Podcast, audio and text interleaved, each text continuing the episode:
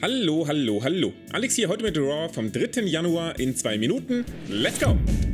Paul Heyman nimmt ab sofort wieder die Rolle des Advocates von Brock Lesnar ein und zollt in dieser Form den Teilnehmern des Fatal Five Ways mal mehr, mal weniger Respekt. Nachdem er im besonderen Lashley als würdigen Herausforderer herausgestellt hat, holt sich die Alpha Academy einen Non-Title-Sieg über RK Bro, der cleaner ist als Kenny Omega.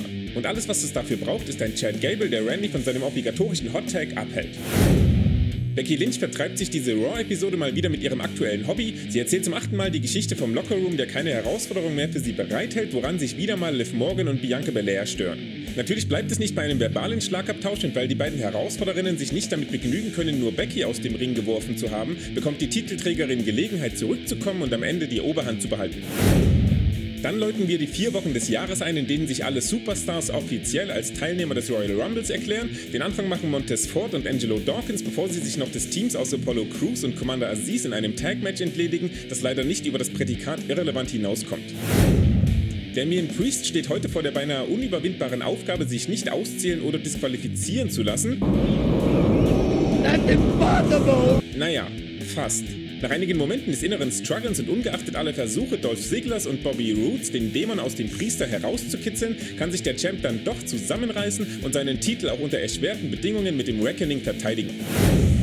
Im Main Event bekommen wir das ursprünglich für Day One angedachte Fatal 4-Way, in dem jetzt ein Match mit Brock Lesnar beim Royal Rumble auf dem Spiel steht. Kevin Owens und Seth Rollins machen das zu Beginn relativ clever und arbeiten zusammen, müssen dann aber feststellen, dass auch Big E und Lashley zur Kooperation fähig sind. Und so befreien sich die beiden großen Jungs gemeinsam und verlagern das Geschehen erstmal in die Merch Area, was letzten Endes Owens Gelegenheit für eine harte Senton von den Zuschauerrängen gibt. Wild? Zurück im Ring versuchen KO und Seth ihren Plan für ein gemeinsames WrestleMania Main Event weiter durchzuziehen, werden aber letzten Endes von Bobby Lashley gestoppt, der noch für jeden seiner Gegner einen Spear im Arsenal hat und sich so seine seit langem erwartete Fehde mit Brock Lesnar sichert.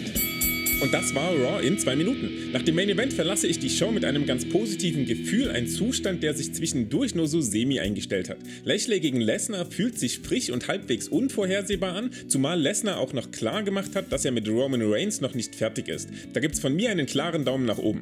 Dass Edge und Beth Phoenix beim Royal Rumble auf Miss und Maurice treffen werden, kommt wenig überraschend, hat aber zumindest noch etwas Comedy-Potenzial offenbart mit einer Maurice, die darauf so überhaupt keinen Bock hat und unter ferner Liefen haben Selina Vega und Carmella mit einem Sieg über Rhea und Nikki sowie Omos, indem er AJ gesquasht hat, eine Show abgerundet, die sich vor allem im mittleren Part zugleich blass und sperrig angefühlt hat.